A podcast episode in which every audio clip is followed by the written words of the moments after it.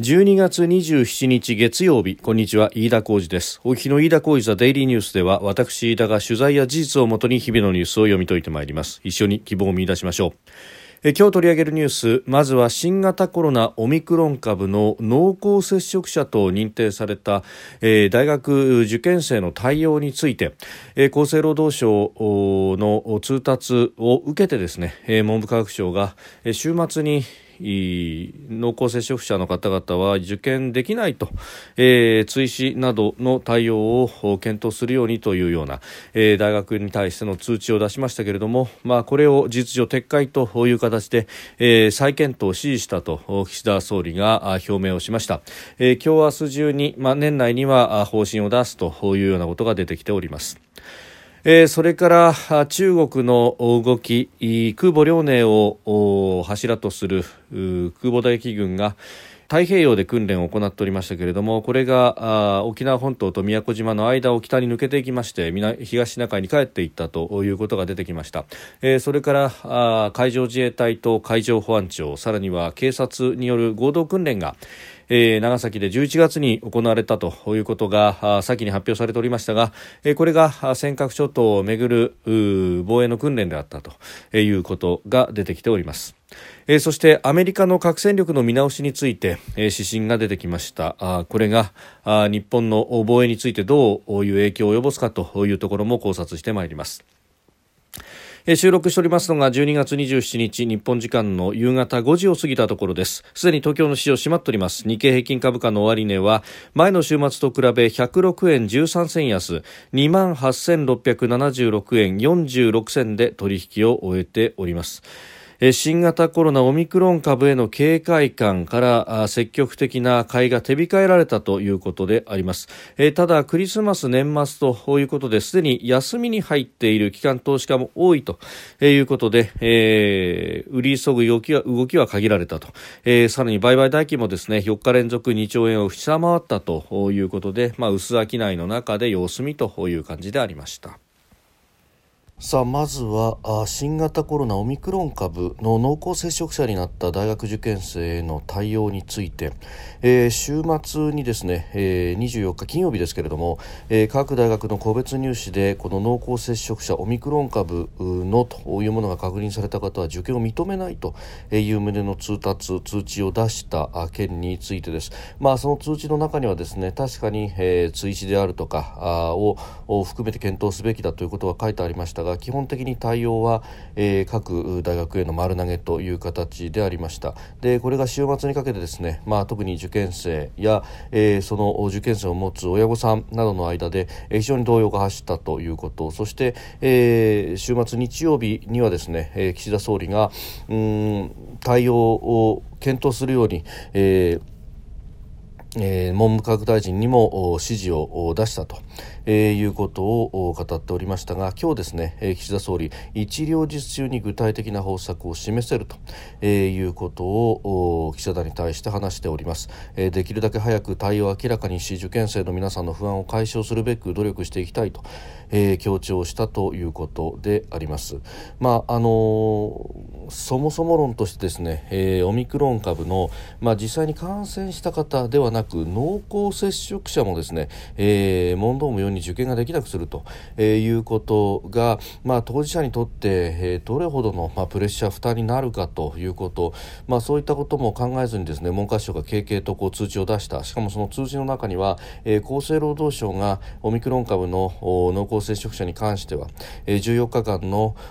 宿泊療養施設等々での、まあ、経過観察隔離というものをやると言っている以上は、まあ、それに準じた措置なんだと、まあ、またこれはですね責任を厚労省に丸投げするような、えー、無責任な通知を出しているということで,、えー、でこういった、まあ、強いものが出て世論が沸騰すればですねそれを即座に引っ込めると、えー、この集団無責任体制に対してメディアもほとんど批判をしないと、えいうことも含めてですね、え何かあ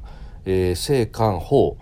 あるいは財もそうですが、えーまあ、三民一体四民一体になって、えー、無責任体制のもと政策が決められているとこれこそがですね、えー、某新聞が、えー、よく言う軍家の足音が聞こえてくるというもんなんではないかと。えー、私は思うところでありますあのこの朝令暮改をですねまああの批判があれば、えー、即座に、えー、政策を変えるこの柔軟性が、えー、岸田政権の持ち味なんだというふうにですね、えー、持ち上げる向きもありますがいやそもそも論としてこれをですねじゃあ岸田さんではない、えー、例えば前政権の菅さんであったりとかあるいは前々政権の安倍さんが同じことをやっていたらですね果たして同じような対応をされていただろうかと、えーまあ、あの桜を見る会なども即座に今年は中止ということはあの騒動の中決めましたけれどもじゃあそれを柔軟な対応と評価しただろうかと。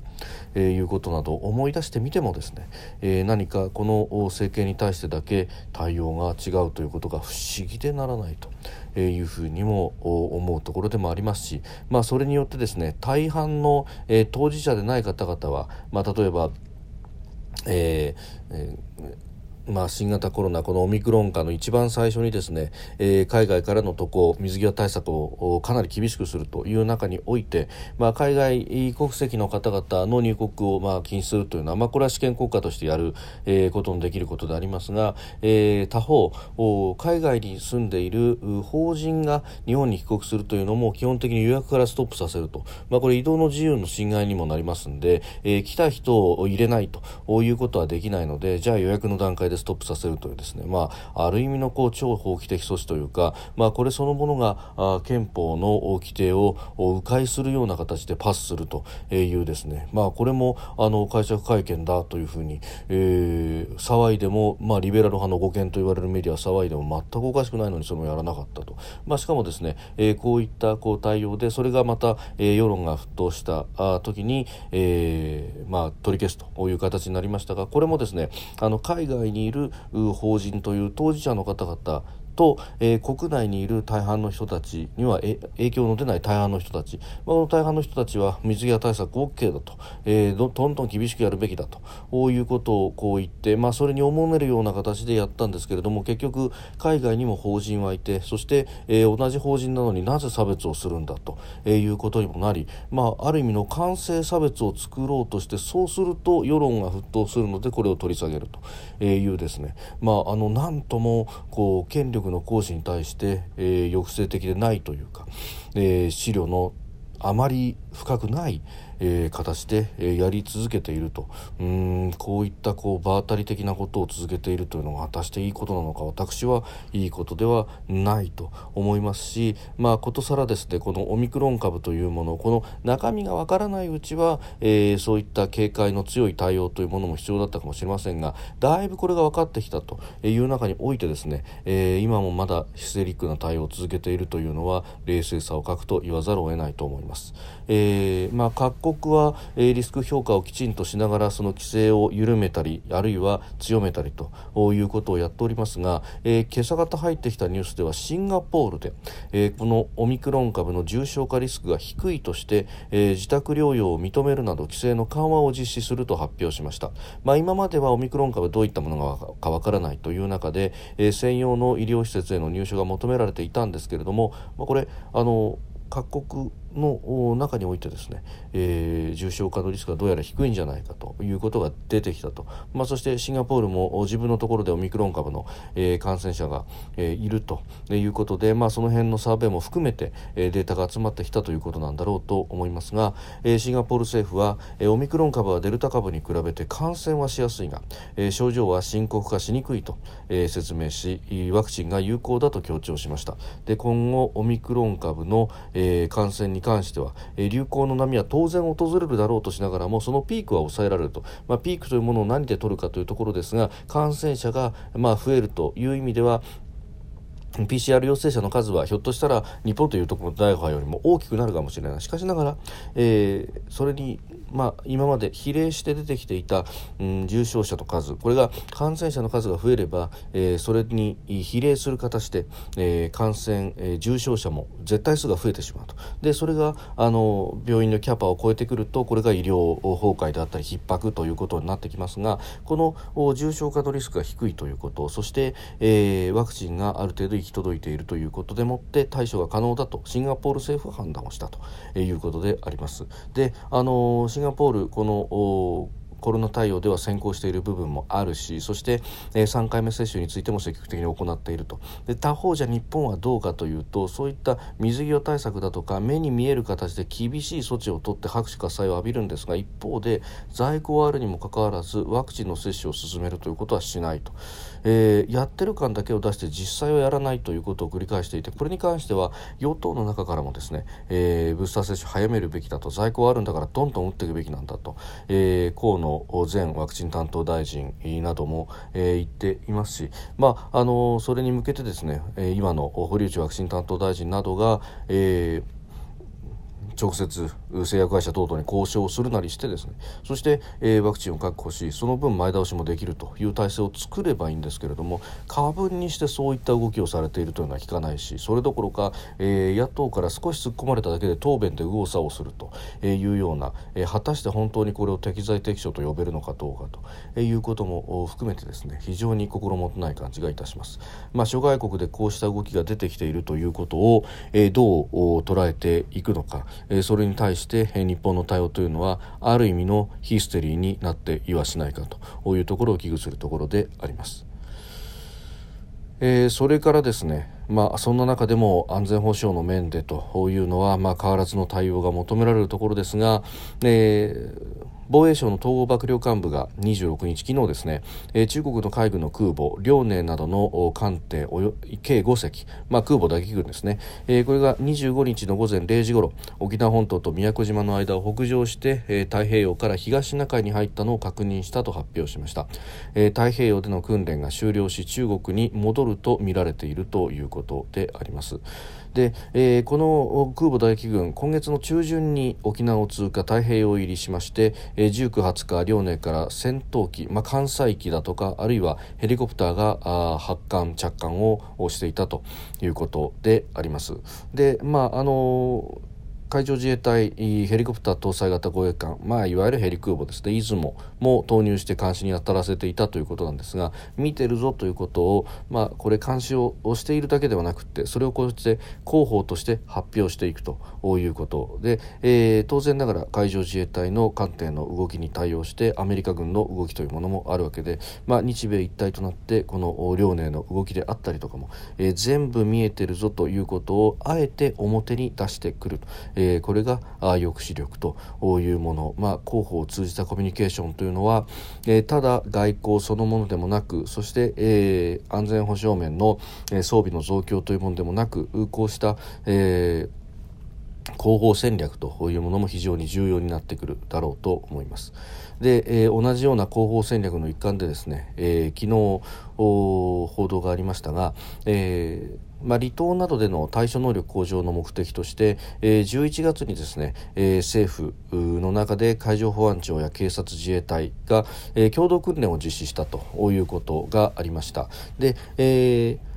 昨日ですねこれについての、まあ、追加の報道というか、まあ、これはある意味のリークに近いものがありますが、えー他国による沖縄尖閣諸島の選挙を想定した訓練であったということが明らかになりました。で、えー、複数の政府関係者がですね昨日明らかにしたということでありますが、まあ、タイミングとしてもですねこの空母遼寧が帰っていくタイミングでということも含めて、えー、計算されているんだろうというふうにも思います。で、えー、沖縄五島市にあるあごめんなさい長崎の五島市にある無人島、えー、津多良島というところで行ったといういうことなんですが、えー、これにはですね、えー、第11管区海上保安本部これはあの長崎を管区とするものではなくて、まあ、那覇を拠点とするまさに、えー、尖閣などの南西諸島太陽という部隊であるとかあるいは沖縄県警の、離島専門部隊も参加をしていたと、いうことであります。まあ、これもですね、えー、何かあったらあこの精鋭たちが、えー、対処するんだということをこうまあ、訓練をやるだけではなくてそれを広報するというところにもこれ、えー、意味があるものなんだろうというふうにも思います、えー、確かに写真を見るとですねこの、えー、五島列島の無人島津多良島というところは、まあ、尖閣と同じような感じで、まあ、切り立った崖があ海からそびえ立っているというような、えー、地形であまり平地は多くないという感じも非常に近いなという感じがいたします。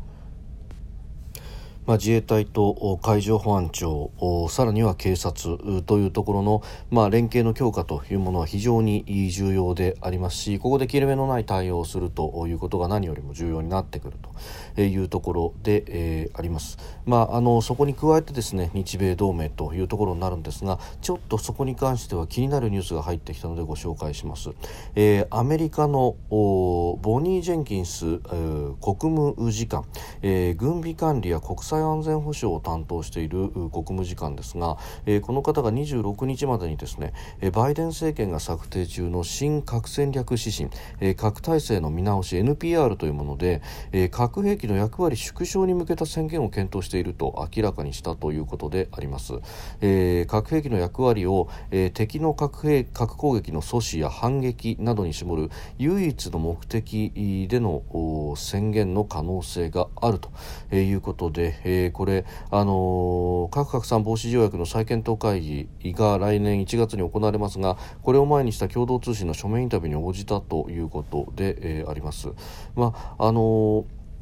今まで取り沙汰されたところで宣戦不使用というものがありましたがそうではないというところなんですけれどもただですね、えー、まあ、今まで今現行よりも踏み込んだ実践になると、まあ、日本にとって特にそうなんですがこれ中国は NPT 体制にはま入ってはいるもののもののただ、えー、例えば中距離核戦力の全廃条約等々というような、えー、ところの、まあ、かつての米ソの軍縮の枠組みの中には入っていないということで、まあ、それもあるので核弾頭をかなり、えー、積み増してきているという話があります。で、えー、ここへ来てですねあの新たな弾道ミサイルのサイロ等々を、まあ、アメリカの衛星からも見えるような形で、えー、誇示したりなんか、えー、もしていて、まあ、核抑止力というものを、えー、積極的に使おうとしているとで、えー、中国は核の先制不使用というものを、まあ、宣言をしておりますけれどもこれも、えー、内々ではもうすでに撤廃したんじゃないか